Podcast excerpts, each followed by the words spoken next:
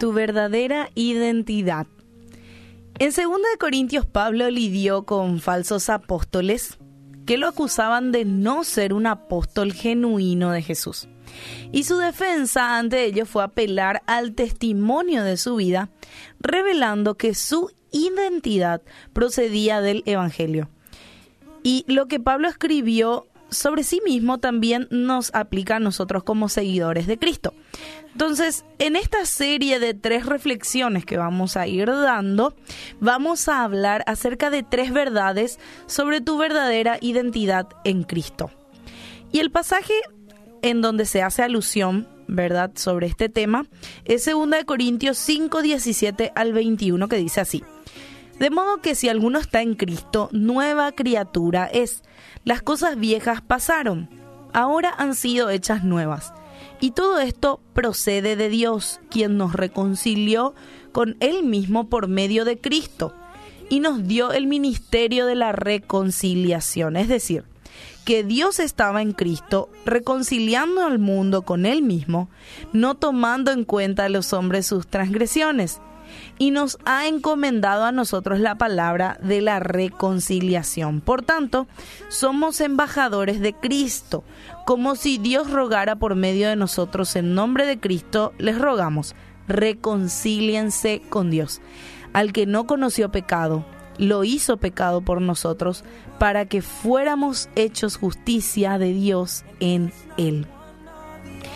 Y el primer punto acerca de la verdad sobre tu verdadera identidad en Cristo es que sos una creación a imagen de Dios. El versículo 17 dice, de modo que si alguno está en Cristo, nueva criatura es.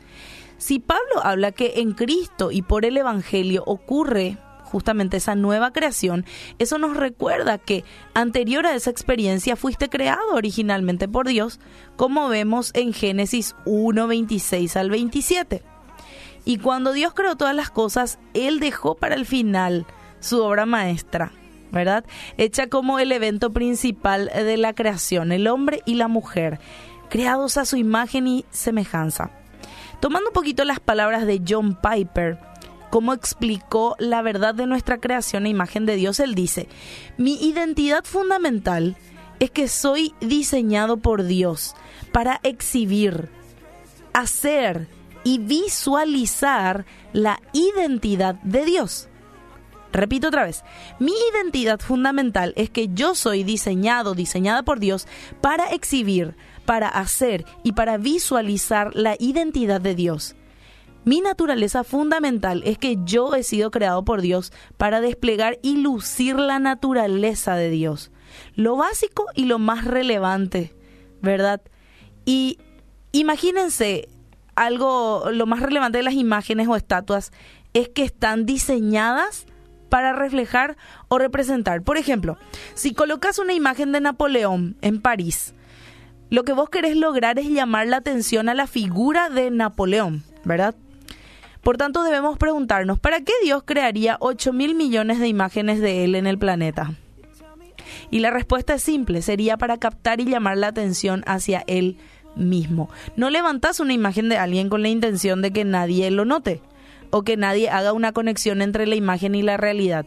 Así que vos fuiste creado a imagen de Dios no para exaltarte a vos mismo, sino para reflejar a tu creador.